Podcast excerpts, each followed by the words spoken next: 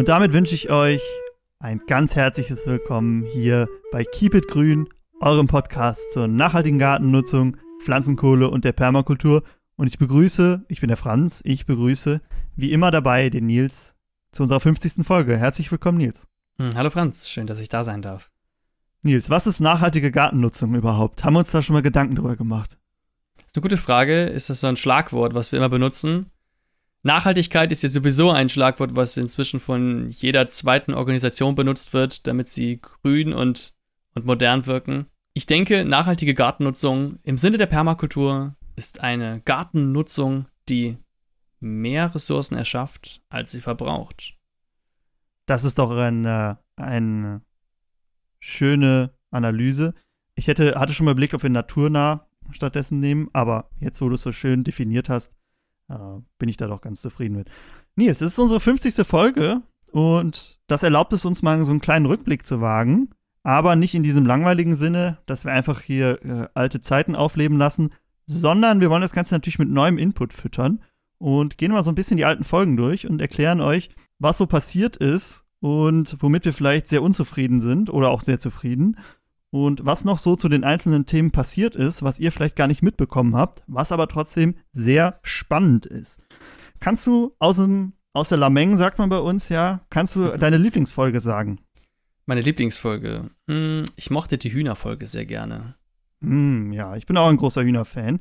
Ich wäre aber bei den Pflanzenpartnern. Das hast du sehr gut gemacht damals, muss ich sagen. Danke sehr. Und das kam ja auch ganz gut an bei unseren Zuhörenden.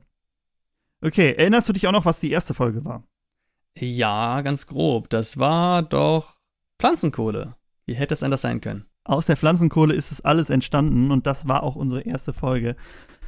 Was kann Pflanzenkohle? Danach, Pflanzenkohle haben wir schon so viel drüber geredet, ich glaube, da müssen wir nichts mehr zu sagen. Ja. Also, wen das Thema Pflanzenkohle interessiert, der kann sich da nochmal gerne reinholen. Aber die zweite Folge, Zeitzeugenbericht der Flutkatastrophe.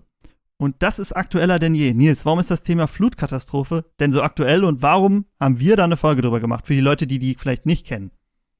Richtig, das war damals noch ganz, ganz frisch. Das war ja eine kurze Zeit nach der großen Flutkatastrophe in der Eifel. Und ähm, ich lebe in einem Dorf, was von der Flutkatastrophe getroffen wurde. Unser Haus wurde auch getroffen. Wasser ging so durchs Haus, ging durch das Haus durch. Es stand auf 1,70 auf der Straße. Ganz große Katastrophe. Wir hatten damals die zweite Folge zu dem Thema gemacht, weil es halt noch alles aktuell war. Und mhm. ähm, auch mal einen Einblick darin zu geben, wie genau fühlt sich das denn jetzt an? Wie ist die Situation vor Ort? Und warum ist das so aktuell? Es jährt sich nämlich diese Woche. Wenn diese Folge jetzt am Mittwoch rauskommt, ist am Donnerstag das einjährige Jubiläum, wenn man so möchte, von der Flutkatastrophe. Und da erinnert man sich doch immer mal wieder an ähm, die Situation, wie sie damals war. Genau, wie ist es denn aktuell? Also die Situation damals, wenn ihr wissen wollt, wie die Situation damals war, hört euch gerne die zweite Folge an. Aber wie ist die Situation denn jetzt ein ja. Jahr später? Ja. Kurzer Disclaimer, damals hatte ich natürlich noch ein ganz, ganz schreckliches Mikrofon. Äh, ich hoffe, das verzeiht man mir. Gegeben der Umstände natürlich auch. Ähm, es hat sich einiges getan. Also man sieht das vor allem im, im, Dorf. In den ersten, ich kann ja mal kurz durch das Jahr durchgehen, so in den ersten paar Monaten waren hier unglaublich viele LKWs unterwegs mit Anhängern, die den ganzen Schrott weggebracht haben. Es musste ja alles abgerissen werden. Dieser ganze Schrott wurde erst auf kleinen Mülldeponien außerhalb des Dorfes einfach hingekippt und wurde dann abtransportiert über, den, über, über Monate hinweg. Und dann auf einmal, ich glaube so nach drei, vier Monaten fing es an, dass dann die ganzen Renovierungen anfingen. Dann kamen Handwerker aus der ganzen Region, teilweise aus anderen Bundesländern angereist. Und ähm, es war ganz schön schwierig, jemanden zu finden, der überhaupt hier was macht, weil abreißen kann man ja noch selber, also mit so einem Schlagbohrer den Putz von der Wand holen, das kann ich inzwischen sehr gut. Aber den Putz wieder dran machen, das klappt nicht so gut. Und äh, genau, da braucht man halt Menschen für, die sich, die das, die das gut können, die das gelernt haben. Hat sich aber inzwischen auch, glaube ich, in den meisten Fällen gut gelöst. Ähm, hier hat sich viel getan, wie gesagt. Es gibt Häuser, die sehen schon fast wieder so aus wie vorher.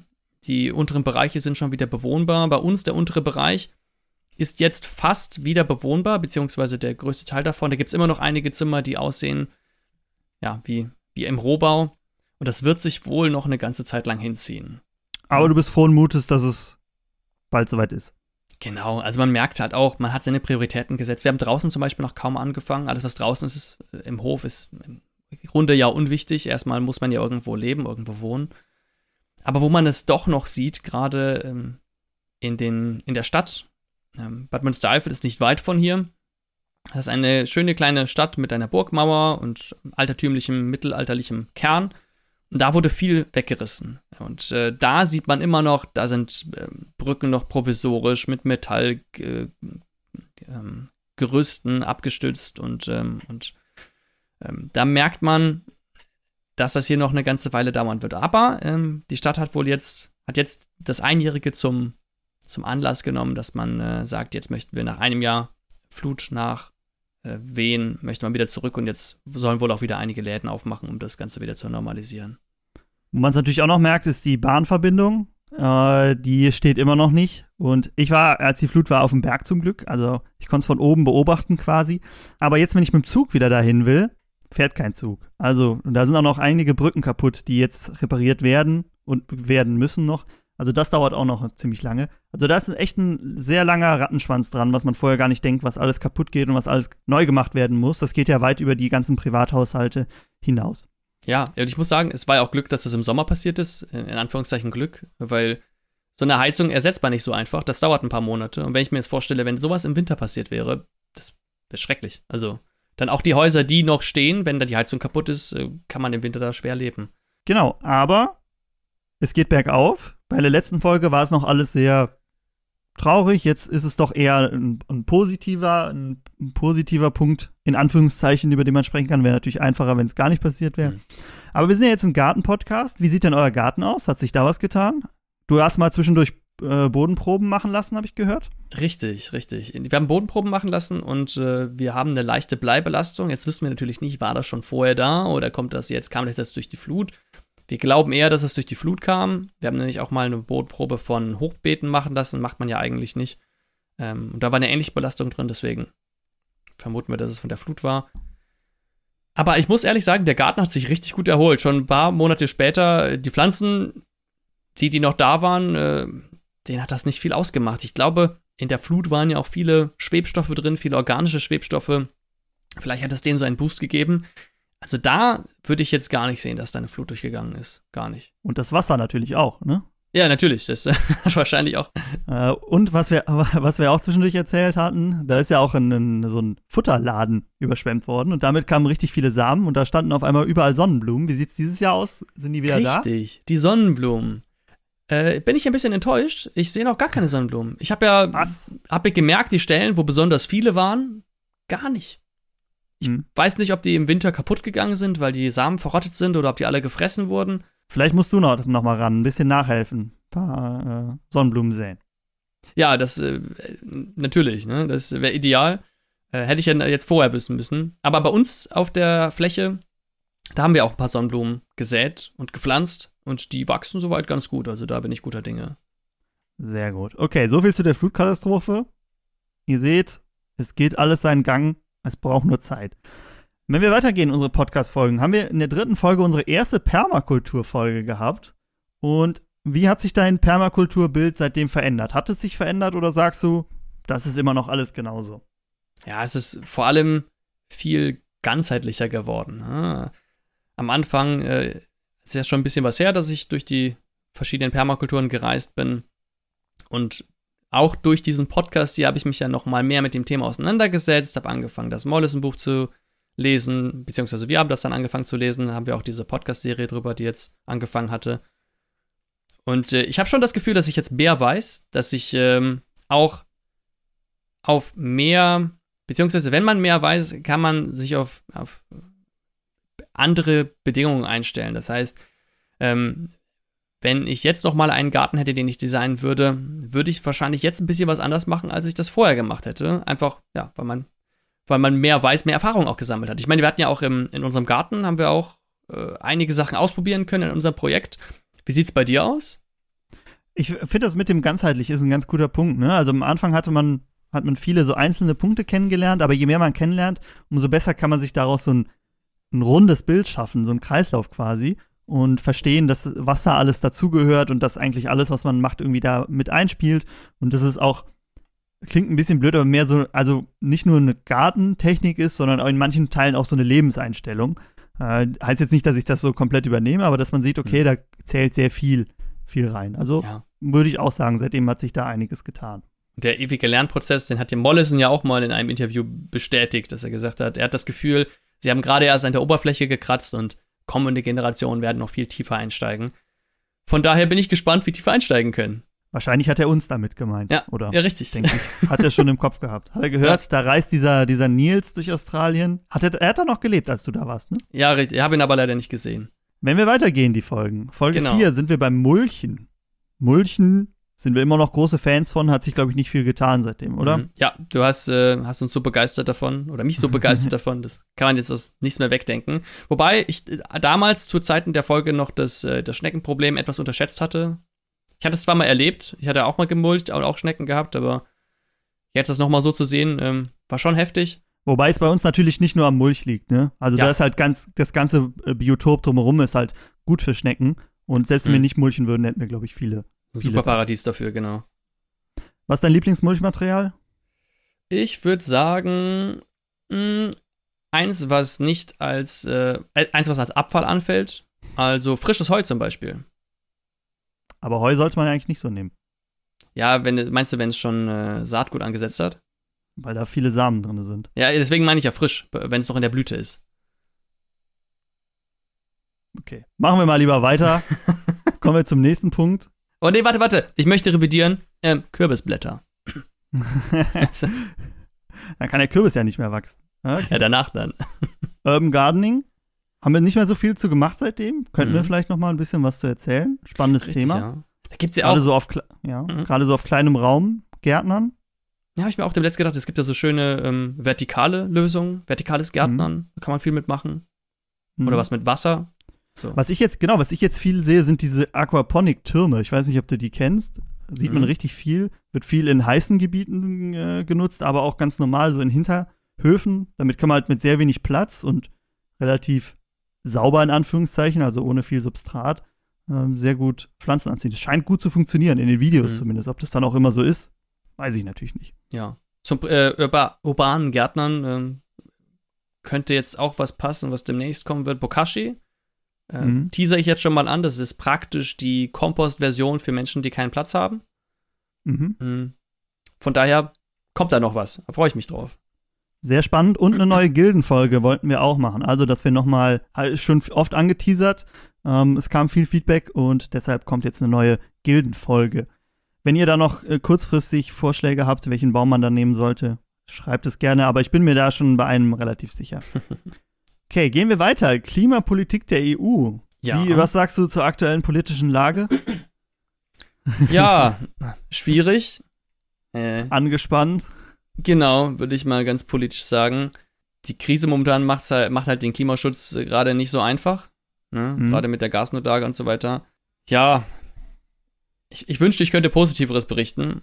Aber wir sind ja, wir sind ja auch Messenger, also von daher kann man nur anraten, sich auch in seinem politischen Denken und Agieren an Klimaschutz, an Biodiversität äh, und an Nachhaltigkeit zu orientieren. Also, trotz der schweren Zeiten sollte man es aber nicht aus den Augen verlieren. Im nächsten Punkt Imkerei und Bienen.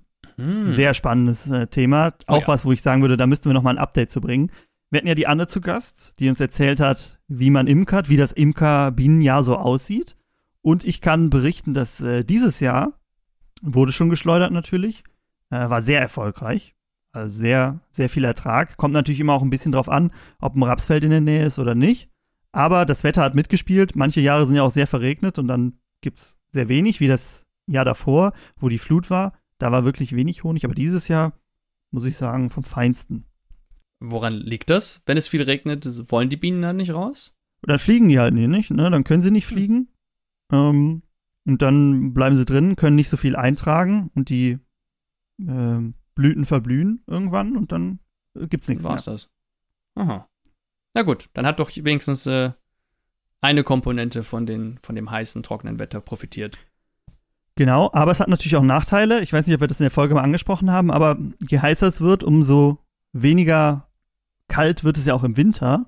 Und dadurch hat man ähm, in den Frostperioden, äh, gab es so eine Zeit, wo keine Brut war. im Bienenstock. Und da, ähm, und die ähm, Varroa-Milbe, hat wahrscheinlich jeder davon gehört, ne? ist ein Parasit, der die Biene befällt, äh, der vermehrt sich über die Brut. Und das heißt, wenn es eine brutfreie Zeit gibt, wird es für die Varroa-Milbe natürlich auch schwieriger, sich zu vermehren.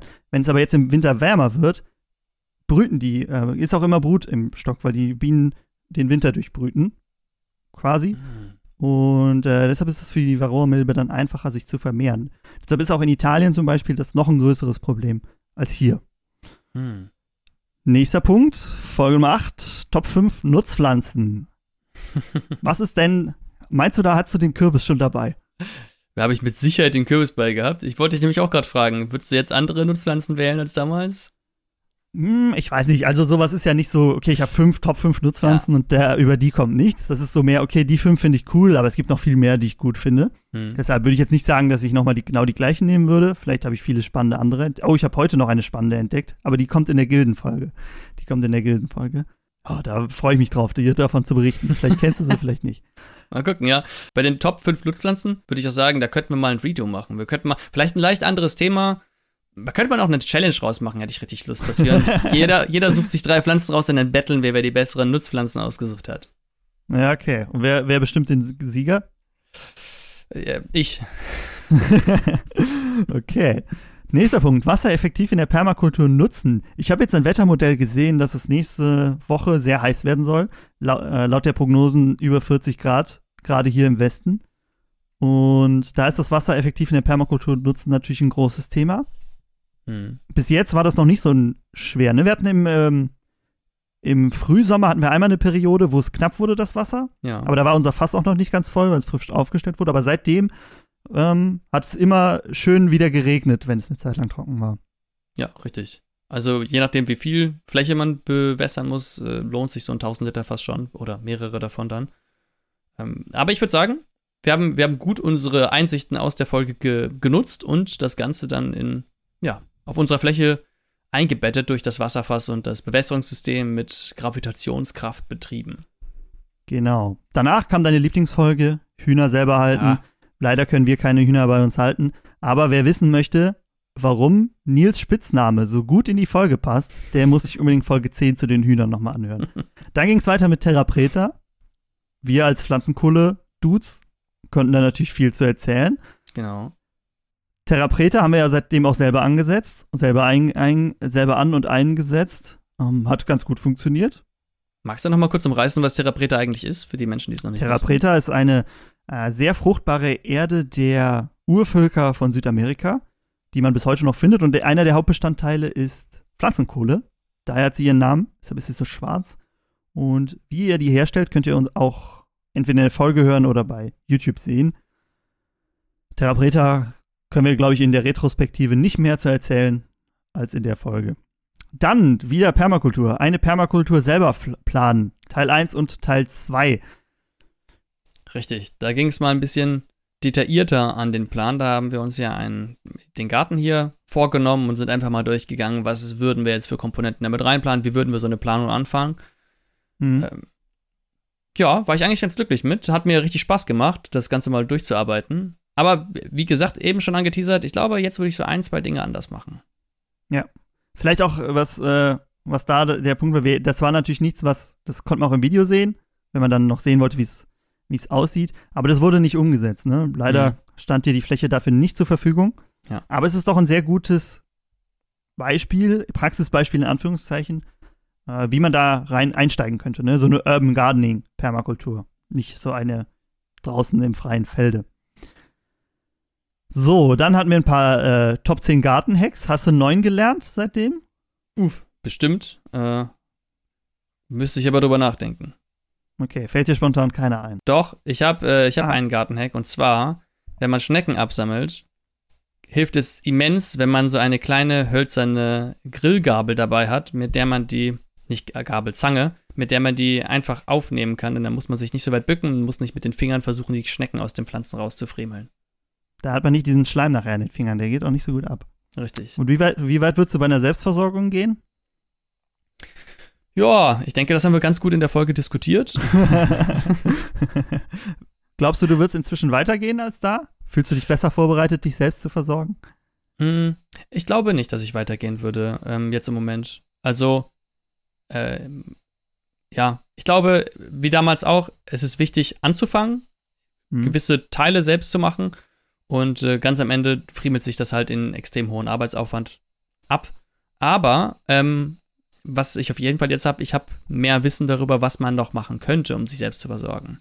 Ja. Und dazu haben wir bald auch ein sehr spannendes Thema. Und zwar wollen wir unsere Möglichkeit der Selbstversorgung erweitern und eigenes Öl herstellen. Mhm. Wie das geht, erfahrt ihr dann. Wir haben es nämlich selber noch nicht ausprobiert. Deshalb wollen wir es lieber erstmal machen, bevor wir hier groß Töne spucken. Aber eigenes Öl herstellen ist der nächste Punkt. Was passiert im Wald? Nächste Folge hatten wir wieder einen spannenden Interviewgast, der uns viel zum Thema Wald erzählt hat. Mhm. Schafe selber halten kam danach. Oh ja, Schafe auch halten. ganz aktuell. Äh, dazu kommt auch bald noch was. Stimmt, ja. Nicht ah. direkt zum Schaf, aber zur Zu Schafswolle. Wir können ja schon mal ein bisschen anteasern. Ne? Richtig, ne? genau. Was, was, hast du mit der Wolle vor? Und zwar ähm, wird Wolle in Deutschland ja kaum noch genutzt, weil sie nicht wirtschaftlich als Kleidungsstück benutzt wird. Mhm. Und dann fällt sie oft als, naja, als Abfall an. Und was man mit der Wolle machen kann, man kann sie untergraben und als Dünger benutzen oder als Mulch benutzen. Die ist super nährstoffhaltig. Und das wollen wir jetzt demnächst mal ausprobieren. Genau, wir haben die Schafe geschoren und da ist die Wolle auch übrig geblieben, weil wir können damit auch nichts machen. Weil das, wer das schon mal versucht hat zu verspinnen und dann was draus zu machen, das ist wirklich viel Arbeit. Ähm, deshalb hatte Nils Idee, die Idee, sie als Dünger zu nutzen. So, dann kam eine Premiere, unsere einzige Keep It Kurzfolge. Der Nils hat immer gesagt, die Leute wollen doch kurze Podcast-Folgen hören. Ich höre selber nur kurze Podcast-Folgen. Dann habe ich eine Keep It Kurzfolge gemacht. Es kam nie mehr was anderes. Äh, es kam ja. nie mehr noch eine. Und warum kam da nichts von dir zu kurzen Podcasts? Ja, ist eine gute Frage, muss ich sagen. Immer wenn ich ein Thema hatte, dann dachte ich mir, ich bespreche das lieber mit dir. Und wenn man das mit dir bespricht, dann muss man es immer ganz langsam und ausführlich erklären, sonst verstehst du das ja nicht. Und deswegen ähm, bin ich jetzt immer bei den längeren Podcast-Episoden geblieben. Okay. Auch im Privaten? Hörst du auch längere Podcasts inzwischen? Inzwischen schon, ja. Es kommt drauf an. Mir ist aufgefallen, wenn ich sage kürzere Podcasts, sind das dann meistens irgendwelche kurzen Nachrichtenshows, die dann irgendwie zehn Minuten lang irgendwas zusammenfassen. Okay. Äh, bei mir können die nicht lang genug sein. Ich freue mich immer, wenn irgendjemand drei, vier Stunden Podcast hochlädt. Ja, komm, ist so eine Challenge. Machen wir auch mal. Hätten wir jetzt bei der, bei der letzten Folge, da haben wir auch zwei Folgen rausgemacht, hätten wir auch zusammenlassen können. Wäre die auch deutlich über eine Stunde gewesen. Vielleicht schaffen wir bei der nächsten ja mal zwei. Ja, das ist es, ne? Ich glaube, wir lassen die auch besser zusammen. Das verwirrt ja. uns nur. Dann Umweltpsychologie. Du als studierter Psychologe hast uns in die Welt der Umweltpsychologie eingeleitet und uns einiges dazu erzählt, äh, wie die Umwelt uns beeinflusst. Mhm. Gibt es da noch was nachzuschießen? Hat sich seitdem was getan? Nur, ich glaube, die wichtigsten Erkenntnisse daraus kann man halt nicht oft genug sagen. Ne? Das, womit man sich umgibt, das hat einen Einfluss auf dich, auf deine Einstellung und äh, auf deine Psyche und dein Wohlbefinden. Und deswegen sollte man sich Gedanken darum machen, wie man die Umgebung um sich drumherum gestaltet. Zum Beispiel, wenn man sie durch äh, Zimmerpflanzen ergänzt. Das Grün beruhigt, das ist eine schöne Aufgabe ähm, hat nur positive Effekte und ab und zu mal rausgehen und sich ein bisschen draußen die frische Natur anschauen. Genau, danach kam das, der Komposter und das Kompostieren. Der Dreikammer-Komposter läuft immer noch vom Feinsten. Und danach das wissenschaftliche Arbeiten, anknüpfen an deine Folge zu deinem Studium, das wissenschaftliche Arbeiten im Garten, eigene Experimente richtig durchführen. Und da sind wir jetzt ja auch auf dem Trichter, dass wir mehr in die Richtung wollen, okay, wir möchten mehr eigene Versuche durchführen ähm, und gucken, dass wir da ein bisschen wissenschaftlicher rangehen können. Äh, zu welchem Thema sollen wir einen Versuch durchführen? Was wäre dir da am liebsten? Ja, natürlich Pflanzenkohle. Ja, ähm, Pflanzenkohle, richtig. Und ich möchte einmal kurz sagen, also weil du gerade gesagt hast, im Anschluss an die, Psych die Umweltpsychologie-Folge, das war dann natürlich die Folge, in der du glänzen konntest. Denn Experimente okay. im Garten, das ist dein Bereich, ne? Genau. Im Garten, ich habe in meinem Studium der Agrarwissenschaften haben wir natürlich auch ein paar Studienexperimente durchgeführt und da konnte ich dann ein bisschen dazu beitragen, der Nils natürlich mindestens genauso viel. Und wo wir gerade bei Pflanzenkohle waren, danach der Wasserfilter im eigenen Garten. Der Podcast kam, ich sehe ja die Zahlen, wie viele den gehört haben. Der Podcast kam nicht so gut an. Das Video hingegen äh, findet immer noch großen Anklang. Die hm. Leute bauen fleißig den Wasserfilter nach ähm, und filtern ihr eigenes Wasser. Hast du ihn nochmal eingesetzt seitdem? Äh, leider nicht, muss ich sagen. Wir hatten den ja auch, wir hatten ihn mal auseinandergenommen, weil dann brauchten wir die Pflanzenkohle für was anderes. Und da war ja erstmal der Winter und dann macht man nicht so viel draußen. Aber ich wollte ihn jetzt nochmal einsetzen. Besonders habe ich jetzt gehört, dass es in Italien bzw. in Frankreich auch eine Trockenheit gibt und dass es weniger Wasser gibt und dass deswegen das Leitungswasser auch nicht mehr getrunken werden soll, weil nicht mehr garantiert werden kann, dass es sauber ist. Und da habe ich mir schon gedacht, ja, jetzt so einen kleinen äh, Kohlefilter hier zu haben, wäre schon ganz angenehm, nur für den Fall, ne, dass man den mhm. mal braucht. Man weiß ja nie, ne? Besser mhm. haben als brauchen. Richtig. Wasserfilter, dann kam Bodenproben im Garten. Danach hast du ja auch ähm, die Bodenprobe eingereicht, haben wir ja eben schon von erzählt. Und ich würde immer noch jedem empfehlen, wenn ihr äh, euren Garten wirklich effektiv bewirtschaften wollt, dann nehmt mal eine Bodenprobe und guckt mal nach, was ihm so fehlt und wovon er vielleicht zu viel hat. Wenn euch das interessiert, Folge 22, Bodenproben. Dann kamen die Muster in der Permakultur. Die einzige Folge, die wir zweimal aufgenommen haben, glaube ich. ja. Äh, weil sie doch ein sehr schwer greifbares Thema hatte.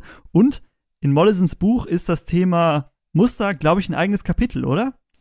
Genau, das kommt da auch noch in unserer ja, Serie. Bin ich, bin ich gespannt, ob wir das dazu beim ersten Mal hinkriegen. Ja, ich hoffe. Also jetzt auf jeden Fall. Wir haben jetzt äh, durch das Aufnehmen äh, wiederholt man das Ganze ja nochmal, dann kann man das natürlich viel besser und prägnanter rüberbringen. Aber ist natürlich auch schwierig rüberzubringen, muss ich sagen. Äh, Permakultur ist ja auch ein Bereich, wo man, naja, wo man oft sich Mühe geben muss, zwischen Glauben und Wissen zu unterscheiden. Und gerade so ein Thema wie Muster, da kommt man schnell, verlässt man schnell den wissenschaftlichen Bereich und kommt schnell in einen spirituellen Bereich, mhm. ähm, den wir ja meistens nicht in den Fokus setzen. Genau, ist sowieso, das ist ja natürlich dann auch ein Problem, ne, bei der Permakultur, wenn man an diese Randbereiche rangeht, dass man da auch oder manche Menschen da schnell überschwappen oder von der anderen Seite rüberkommen mhm. ähm, und sich das Thema dann, dem Thema dann, sich dem Thema annehmen hm. Äh, deshalb muss man, bei uns geht es aber natürlich immer, wir hatten ja das Thema wissenschaftliches Arbeiten und genauso gehen wir auch an die Permakulturfolgen ran. Und ich glaube, auch nur so kann man das ganze Thema effektiv für sich einsetzen. Ich glaube auch, das war zum Beispiel Mollisons Intention, so zu hm. machen. Genau. Muster in der Permakultur ging weiter mit Gänse, Enten, Wachteln halten.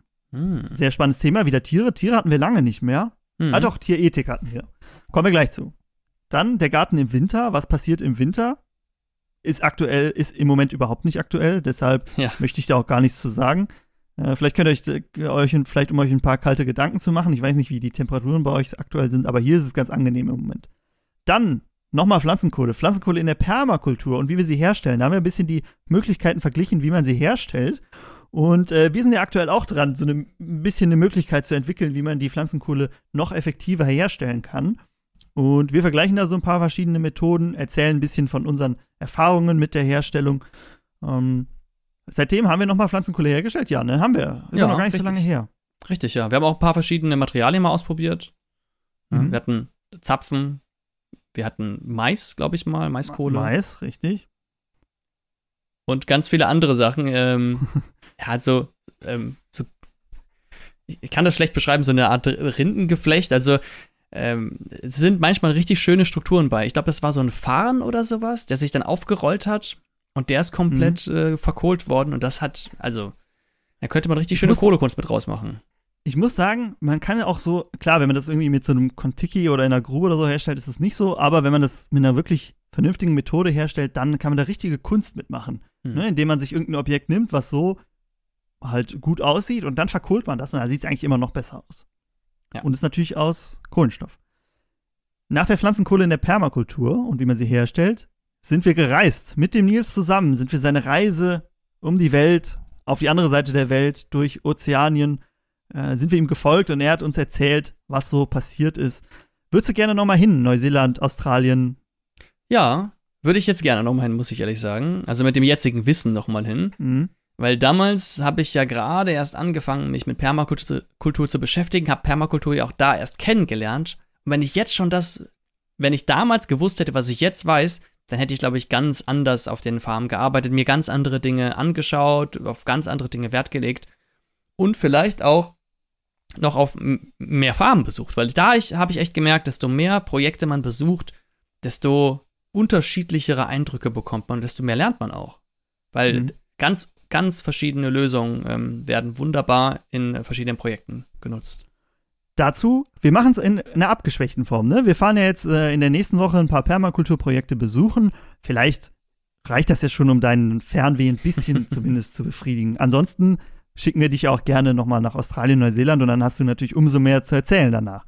na, freue ich mich erstmal auf die Tour, die wir jetzt planen. Also das. Genau. Äh, Dazu erfahrt ihr im Podcast natürlich als erstes, wie es lief, wen wir so besucht haben äh, und was wir gelernt haben. Dann Keep It Grün Permakultur. Da haben wir angefangen mit unserer Permakultur, hatten noch gar nichts gepflanzt, haben, es war im Februar, haben wir nur über die Fläche gesprochen, was wir äh, machen wollen.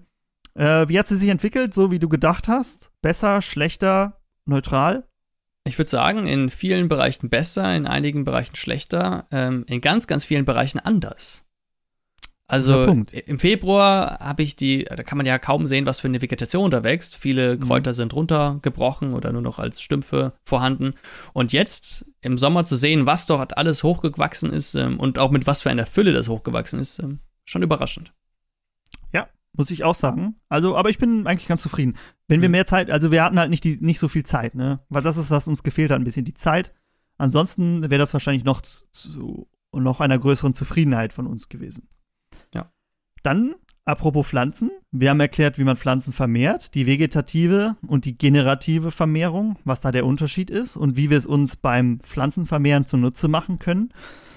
Äh, hast du dir gemerkt, was der ungefähre Unterschied ist? Ja, habe ich mir seitdem eingebläut. Äh, eine vegetative Vermehrung ist eine Pflanze, die äh, sich über Auswüchse vermehrt und eine generative eine, die sich über Samen vermehrt, beziehungsweise die dann ähm, ja, sich von einer anderen Pflanze bestäuben lässt oder nicht unbedingt. Ja, guck mal, jetzt wird schon schwammig. genau, die sexuelle Vermehrung quasi. Und vegetatives könnte man so als Klonen ungefähr bezeichnen. Naja. Ah, Vielleicht versteht man es damit dann Ach, guck einfacher. Mal, spricht der Experte. ein anderer Hintergrund ist. Dann mhm. die Apfelbaumgilde. Und ich habe ja angeteasert, eine der nächsten Folgen, ich weiß nicht, ob der Nils zuerst kommt mit seiner oder ich zuerst mit meiner Gildenfolge, äh, wird eine Folge zum Thema Gilden wenn du dir einen, einen, wir haben ja beim letzten Mal die Apfelbaumgilde gemacht, wenn du dir einen aussuchen könntest, was wäre so ein Baum für die nächste Gilde? Oh, ich habe ja in letzter Zeit richtig gerne Kirschen gegessen. Aber ich mm. glaube, äh, Kirschen sind nicht so besonders. Also im Verhältnis zu Äpfeln. Was ich richtig spannend fände, wären Walnüsse, weil Walnüsse, die haben ja diese, diesen Stoff, der andere Pflanzen am Jublon. Wachsen hindert. Und äh, genau. Und äh, da fände ich interessant, daraus mal eine Gilde zu machen, weil da musst du ja immer resistente Pflanzen dir suchen. Ja, habe ich mich ein bisschen zu eingelesen. Gibt es. Es gibt auch Pflanzen, die damit ganz gut klarkommen oder die das abschirmen können. Und äh, wenn ich da ein bisschen tiefer in der Materie bin, vielleicht können wir auch eine Folge zur Walnussgilde machen. Walnuss weiß ich nicht, ob ich das anbieten kann, aber eine Walnussgilde. Ja, ich, ich glaube, wir werden vielleicht beide Folgen mal rausbringen. Einmal zu dem Walnussbaum und dann einmal zu dem, was du da gesagt hast. Ja, okay. Die werden sich bestimmt viel ähnlich sein. Dann haben wir über Regenwürmer gesprochen in der Folge 32 und in der Folge 34 über den Wurmkomposter. Mhm. Wie hat sich denn der Wurmkomposter entwickelt? Ja, soweit. Er läuft ganz gut. Ich muss sagen, jetzt, wenn es heiß ist und gerade wenn da ähm, Kost, äh, Kompostmaterialien und Küchenabfälle drauf äh, beigegeben werden, die nicht zerkleinert wurden, dann fängt es auch schon mal an, dass er, ähm, dass er ein bisschen anfängt zu riechen. Mhm. Aber ansonsten läuft es ganz gut. Wir bekommen unten den Wurmtee raus, beziehungsweise diesen Saft, der da rauskommt.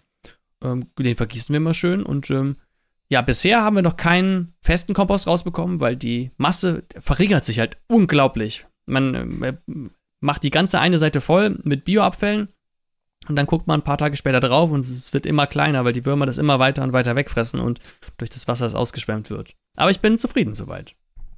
Die Würmer sind immer noch unsere, eine unserer besten Freunde im Garten. Und Richtig. auch im Wurmkomposter natürlich. Dann hatten wir zwischendrin noch 33 eine Pflanze, äh, eine Pflanze, eine Folge. Ach, Pflanzenfranz. Geht immer nur um Pflanzen bei mir. Den Garten naturnah gestalten. So geht es richtig. Naturgärtnern. Unsere erste Folge, in der die Steff aufgetaucht ist. Und die Folge kam auch bei euch sehr gut an, muss ich sagen. Eine unserer meistgehörten Folgen. Hast du da viel mitnehmen können? Wir haben ja einen Punkt, bevor, ich, bevor deine Antwort kommt, haben wir umgesetzt. Wir haben über den Käferkeller geredet, der ins, existiert inzwischen auf unserer Fläche. Und auch sonst habe ich das Gefühl, dass wir danach mehr versucht haben, die Natur zu integrieren. Wie siehst du es? Ja, ganz genauso. Also diese Folge ähm, hat einiges getriggert. Also einmal durch das, was wir im Gespräch mit Steff herausgefunden haben und ne, wir machen ja auch ein bisschen Desk Research vorher, bevor wir die Folgen aufnehmen. Und das haben wir uns äh, wirklich ans zu Herz genommen und ein paar Dinge davon einfach realisiert. Es gibt noch ein paar Dinge, die wir noch machen wollen. Mhm. Äh, und es hat mir auch, es macht halt aufmerksam. Es macht aufmerksam darauf, was da draußen noch so alles ist. Was jetzt, nach der Folge kann ich mich ganz genau daran erinnern, habe ich angefangen herumzulaufen und mir anzuschauen, was für Insekten in den Blüten sich befinden. Und teilweise, mhm. ein paar Monate später, als der Kirschbaum geblüht hat, habe ich gesehen, einfach wie viele unterschiedliche Insekten einfach in diesen, in den Blüten rumkrabbeln und sich da, sich da gut gehen lassen. Ja. Sehe ich auch so. Ich hatte den, äh, den Effekt schon im Studium, als wir so eine Vorlesung zum Thema Naturschutz und Botanik hatten und es einem klar wurde, wie viele Pflanzen es überhaupt gibt, dann läuft man rum und guckt sich jede Pflanze, die man irgendwo sieht, an und denkt, ah, was ist das jetzt? Scannt die und guckt dann, was es ist. Ähm, deshalb bin ich mir, glaube ich, ich kann das ganz gut nachvollziehen und äh, sehe das genauso wie du. Dann haben wir über Zeigerpflanzen gesprochen. Auch ein sehr wichtiges Thema. Ist bei mir seitdem auch noch wichtig, also noch wichtiger in Anführungszeichen geworden, äh, indem ich bei jeder, oder nicht bei jeder, aber bei vielen Pflanzen dann denke, okay, was könnte die mir sagen? Äh, vor allem, wenn man halt einen eigenen Garten dann hat, die mir Wirtschaft, was sagt die mir, was, was könnte die mir sagen, was ich ändern muss oder was gut läuft? Dann hatten wir eine offene Themenrunde zum Thema Permakultur und Co. Mhm, richtig. Ging das um Permakultur und Co., ja. Das können wir auch gerne nochmal machen. Da haben wir nämlich ganz, ganz ja, viele Themen, ich weiß gar nicht wie viele, fünf, sechs Themen haben wir zusammengeschmissen und einfach mal ein bisschen drüber gesprochen und unsere Gedanken, unsere Gedanken freien Lauf gelassen. Ähm, das können wir gerne nochmal machen. Können wir auch gerne über Dinge sprechen, über Fragen und Anregungen sprechen, die ihr, liebe Zuhörende, uns zuschickt. Wenn ihr das machen wollt, könnt ihr das natürlich gerne tun auf podcast at keep-it-grün.de oder bei Instagram oder YouTube oder so, und so weiter. Und wenn ihr uns Anregungen gibt oder Fragen, wie gesagt, nehmen wir das mal auf und wenn wir uns danach fühlen und genügend Antworten für die Fragen aufgesammelt haben, dann ähm, können wir das sicher nochmal umsetzen. Genau. Können auch gerne so ein bisschen QA-mäßig sein, ne? Einfach so über uns oder über Pflanzen, was ihr wissen wollt. Wir arbeiten uns auch immer gerne in Themen ein.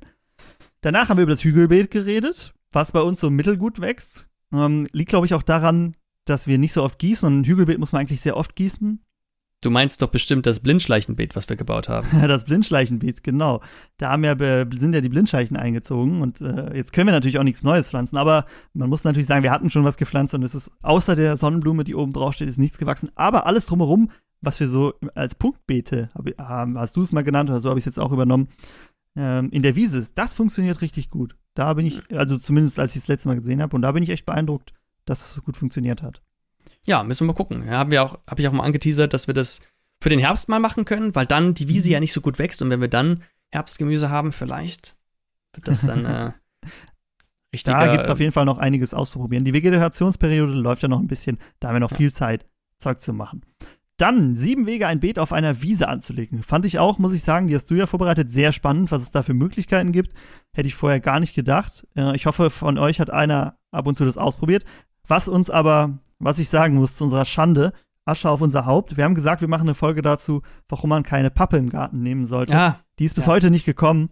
Äh, wir haben sie fast fertig vorbereitet. Das Problem war, ich habe ich hab es mir zur Aufgabe genommen, bei den ganzen öffentlichen Stellen mal nachzufragen, sei es beim Umweltbundesamt ähm, oder bei irgendwelchen Laboren, die äh, so Proben auswerten. Und niemand hat mir zum Thema PFC geantwortet. Äh, mhm. das, was ja der Grund ist, warum mhm. man keine Pappe benutzen sollte. Deshalb ist das Ganze so ein bisschen eingeschlafen. Ich habe immer wieder nachgehört, leider keine festen Antworten bekommen. Vielleicht muss ich mich nochmal ransetzen und denen ein bisschen hinterher, hinterher sein. Aber bis dahin äh, vielleicht lieber auf Pappe verzichten, wenn es geht. Richtig. So, jetzt kommen wir zu meinem, meiner Lieblingsfolge. Vielleicht erinnerst du dich. Pflanzenpartner, wer kann mit wem? Wie mhm. man eine mhm. Mischkultur aufbaut. Äh, da hat der Nils muss ich sagen, wirklich sehr spannend. Äh, verschiedene Pflanzen genannt und welche Aufgaben die übernehmen und äh, welchen Effekt die auf Schädlinge zum Beispiel haben und wie man sich somit eine sehr gute Mischkultur aufbauen kann. Und das war so umfangreich, dass wir das Ganze auf zwei Folgen aufteilen mussten. Pflanzen helfen Pflanzen. Folge 39 und Folge 40. In der Retrospektive eine gute Folge von dir. Bist du zufrieden mit dem, was du uns beigebracht hast?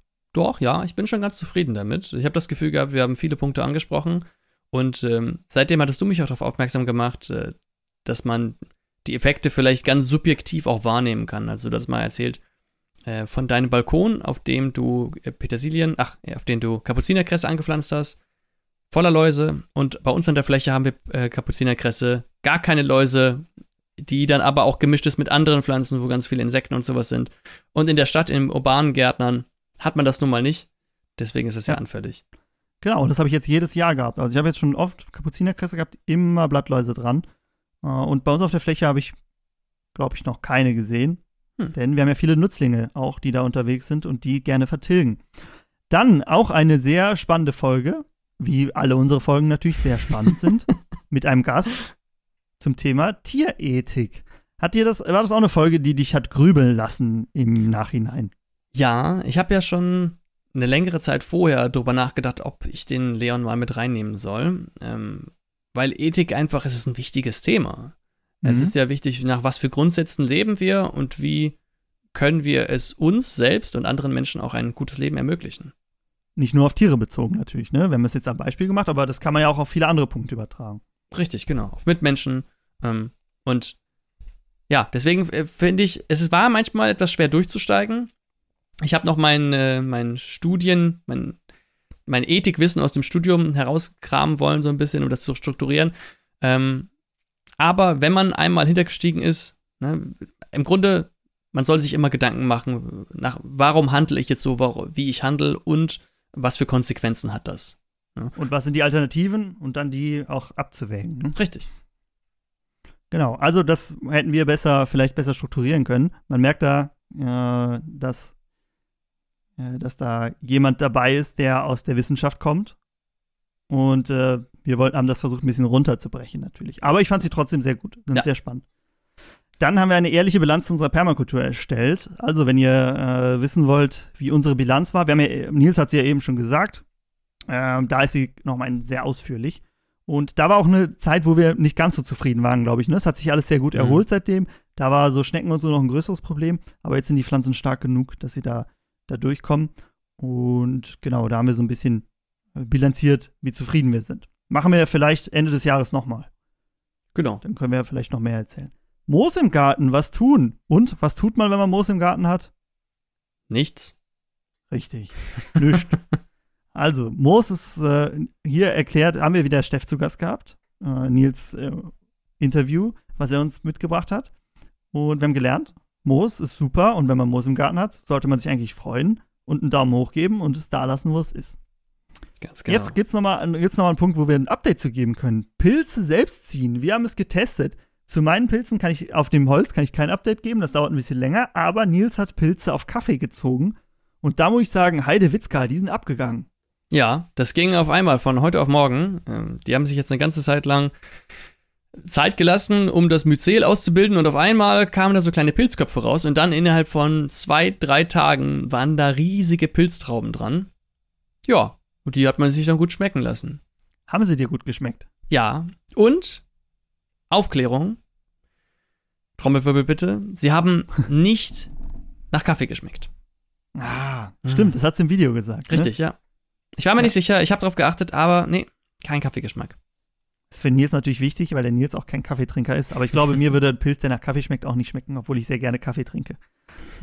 also, Pilz selber ziehen. Ich muss sagen, ähm, ich hatte auch äh, bei mir zu Hause, habe ich auch so einen Eimer hingestellt und gesagt, hier, lass den mal stehen. Und da sind auch genauso Pilze rausgewachsen, ohne die Fachkenntnisse, die der Nils hatte. Also, wenn ihr das nachmachen wollt, das ist wirklich, äh, man muss sagen, das ist wirklich einfach, oder? Kann man so sagen. Ja, genau. Also ich, im Nachhinein würde ich etwas größere Eimer nehmen, muss ich sagen. Mhm, ich habe jetzt den ja. kleinen Eimer genutzt. Ich habe den jetzt noch einmal äh, getränkt, also nochmal für eine zweite Ernte vorbereitet. Bisher hat es sich noch nicht ergiebig gezeigt. Weiß nicht, ob da genügend Nährstoffe drin sind. Und ähm, ich habe auch mal versucht, mit weniger Pilzsubstrat und mehr Kaffee zu arbeiten. Mhm. Das hat aber nicht funktioniert. Dann ist, äh, hat der Kaffee angefangen zu schimmeln. Deswegen muss man da schon ganz schön. Also Schimmel ist wirklich so das, der Erzfeind bei der Pilzzucht. Ja. Aber man muss sagen, drei, äh, zwei Eimer haben bei dir aber gut funktioniert, oder? Bisher. Mhm. Okay, und der eine bei mir, also drei Eimer, wo es gut funktioniert hat. Also es ist nicht so kompliziert, wenn man sich an die Anleitung hält. Wenn man und sich die findet ihr bei YouTube oder auf keepitgrün.de. Pilze, spannendes Thema. Wir halten euch auf dem Laufenden, wie es auf dem Holz, die Pilze auf dem Holz weiterlaufen. Dann kam die erste Folge zu Mollesens Handbuch der Permakultur. Die erste Folge war noch nicht so lang. Die zweite war länger. Was glaubst du, wie lang wird die sein, wo die Kapitel dann auch richtig lang werden? Ich glaube, das nimmt einfach immer nur noch zu. Also gerade wenn wir über Bereiche reden, wo wir, von, wo wir viele Beispiele bringen können, wo wir über mhm. Wasserwirtschaft reden oder über den Boden über, oder über den Wald, dann da kann man sich ja richtig aus, kann man das ja richtig ausufern lassen. Und äh, da hätte ich auch richtig Lust drauf, muss ich sagen. Ja, muss ich auch sagen. Du hast es, äh, du kennst ja sein Buch schon ganz gut. Was sind so Punkte, auf die du dich besonders freust, darüber zu reden? Ich freue mich besonders auf ähm, den Wald. Ja, Waldsysteme, weil das unglaublich komplex ist, auch wie, wie der Wald das Wetter beeinflusst, ähm, Augen öffnend. Wie heißen sie? Food Forest, Waldgarten. Mhm. Ähm, ist ja auch ein sehr spannendes Thema. Und vielleicht können wir nach unserer Permakulturreise da auch mehr zu erzählen, wenn wir dann Richtig. auch bei Mollison in dem Kapitel sind. Weil wir besuchen nämlich, kleiner Spoiler, wir besuchen nämlich ein paar ältere Food Forests. Von daher bin ich genau. gespannt, was wir da für Eindrücke sammeln können.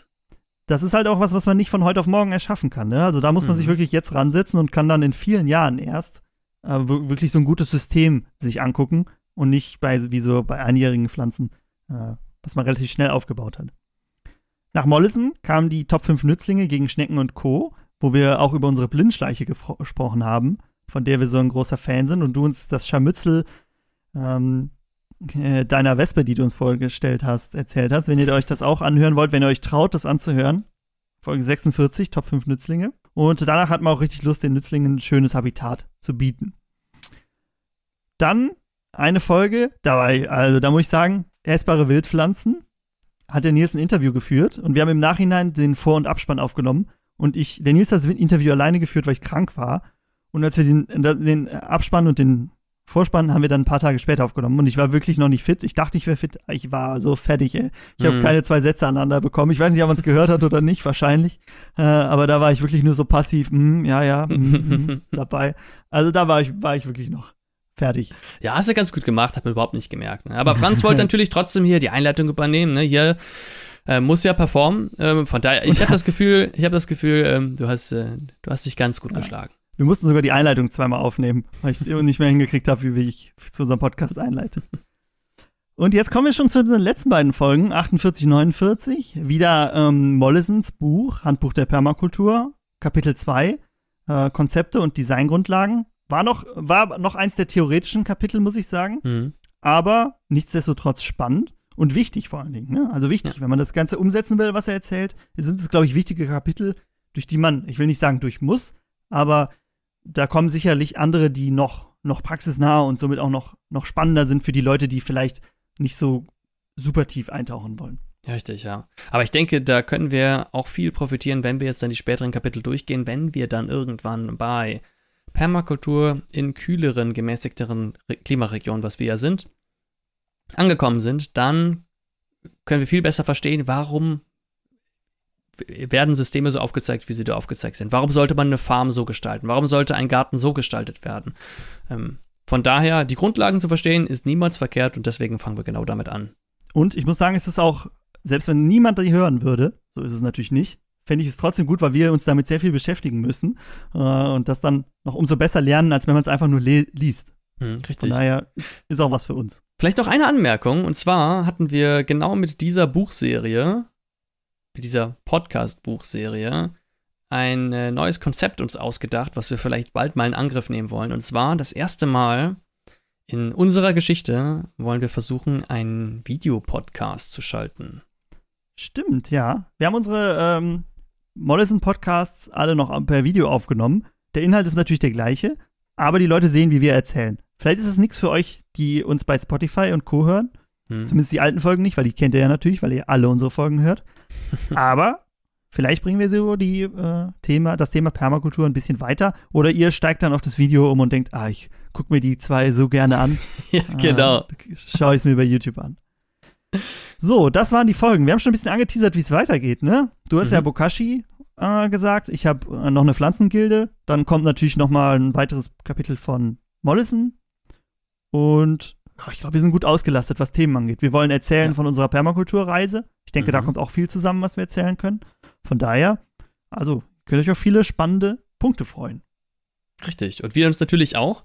Und ja, ich kann es nur noch einmal sagen, äh, wenn es irgendwelche Themen gibt, die ihr besonders spannend war, äh, fand, äh, fandet, könnt ihr uns das gerne mitteilen. Dann gucken wir, dass wir nochmal etwas Ähnliches rausbringen, so wie die Gildenfolge. Da haben wir viel positives Feedback zu bekommen. Deswegen kommt jetzt nochmal ein Update dazu. Wenn es zum Beispiel nochmal, wenn ihr nochmal ein Update zu einer Kürbisfolge oder sowas haben möchtet oder Kürbisgewächsfolge, können wir das auch nochmal machen. Ähm, ich denke, da können wir auch noch einiges ähm, zu erzählen. Können wir noch ein bisschen melken, die Kuh. Ja, ja, richtig. So, also, der Nils hat es gesagt, schreibt uns gerne äh, podcast.keepitgrün.de bei Instagram, da heißen wir auch Keep It Grün oder in die YouTube-Kommentare auch da Keep It Grün natürlich. Ansonsten, wir freuen uns immer über eine gute Bewertung bei Spotify und bei iTunes. Da kann man ja sogar bei iTunes kann man sogar was dazu schreiben, das ist natürlich noch besser. Habt eine schöne Woche. Ich hoffe, ihr habt ein bisschen was im Garten zu tun. Ich hoffe, es wird nicht zu heiß. Und ich wünsche euch viel Spaß. Bis zum nächsten Mal. Ciao. Tschüss.